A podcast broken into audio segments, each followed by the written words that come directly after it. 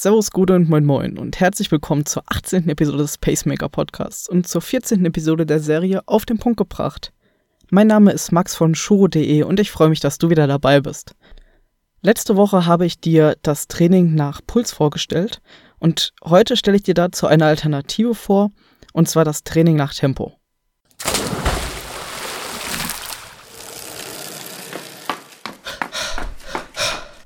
Pacemaker, der Podcast, der dich ans Ziel bringt.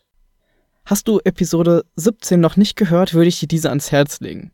Denn da rede ich mit dir über das Training nach Herzfrequenz, warum man das macht, warum man das grundsätzlich macht und was es für Nachteile haben kann. Denn jetzt steigen wir etwas tiefer in das Thema ein und gucken uns eine Alternative sogar dazu an, eben das Training nach Tempo. Dabei geht es hauptsächlich um das Lauftraining, aber theoretisch kannst du das auch auf das Schwimmen und auf das Radfahren beziehen. Grundsätzlich nutzt man solche Zonenmodelle, damit du dein Training effizient gestaltest und auch steuern kannst. Mit den letzten 20 Jahren hat sich das Training nach Pulszonen oder nach dem Puls stark entwickelt und ist heutzutage eigentlich der Standard.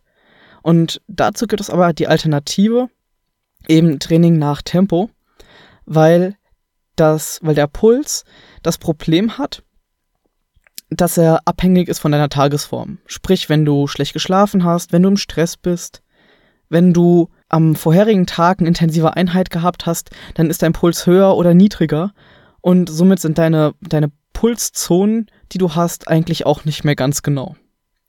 Und das hast du beim Tempo eben nicht. Da ist es egal, wie es dir vorher ging oder wie es dir gerade geht. Das ist eine, eine reine Zahl die unabhängig von deinem Körper ist. Und somit ist sie immer gleich und auch deine Zonen sind immer die gleichen. Genauso wie der Puls ist Tempo auch als Indikator für deine Anstrengung somit zu sehen und lässt sich recht einfach über die sogenannte funktionale Schwelle herausfinden. Im Vergleich, im Vergleich zu, einem, zu einer Laktatmessung bei einem Trainer oder bei einem Arzt kannst du die funktionale Schwelle ganz einfach selbst rausfinden. Wie das geht, erkläre ich dir gleich. Auch bevor du da startest, brauchst du eine GPS-Uhr, wobei das die meisten modernen Sportuhren ja eh integriert haben. Bei dem Puls dreht sich alles um die Laktatschwelle und bei dem Training nach Tempo dreht sich alles um die funktionale Temposchwelle, wird übrigens auch mit FTPA abgekürzt. Und die Basis davon, auf die ich mich beziehe, ist von Joe Friel. Wenn du dazu mehr lesen willst, packe ich dir einen Link dazu in die Show Notes. Link bekommst du später.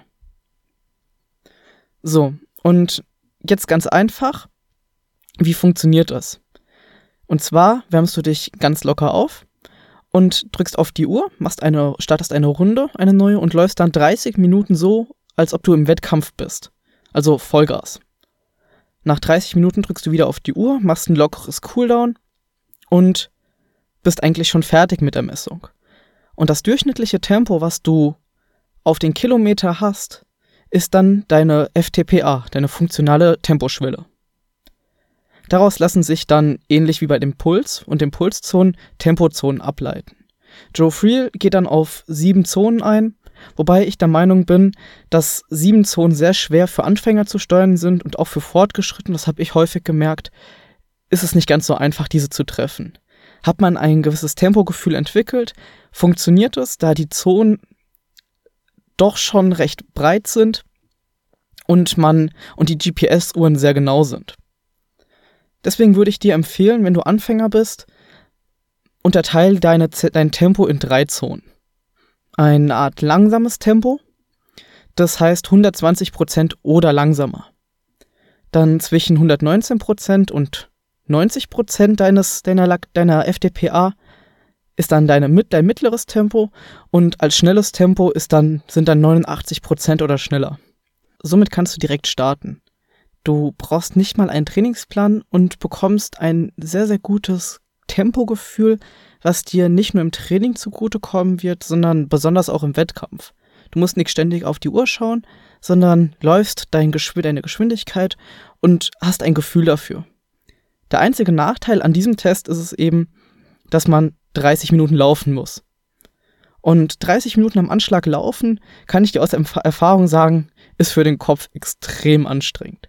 Du bist danach die nächsten paar Minuten total matsch, aber du regenerierst dich wieder sehr schnell. Hast du noch Fragen zu dieser Methode oder zu diesem Trainingskonzept, kannst du wie gesagt bei Joe Freel nachgucken oder schreib mir doch einfach eine E-Mail oder in die Kommentare. Meine E-Mail-Adresse ist max.shuru.de und die Kommentarsektion und die Links findest du unter shuru.de slash 018 für die 18. Episode. Dort findest du auch das Transkript und eben die angesprochenen Links. Hat dir die Episode gefallen? Dann like uns doch auf Facebook und auf iTunes. Nein. Like uns auf Facebook und auf Instagram und schenk uns eine Minute auf iTunes und bewerte einfach diesen Podcast. Da würde ich mich sehr drüber freuen. Ja, und dann würde ich sagen, hören wir uns in der nächsten Woche. Und bis dahin wünsche ich dir einfach eine schöne Zeit. Ciao.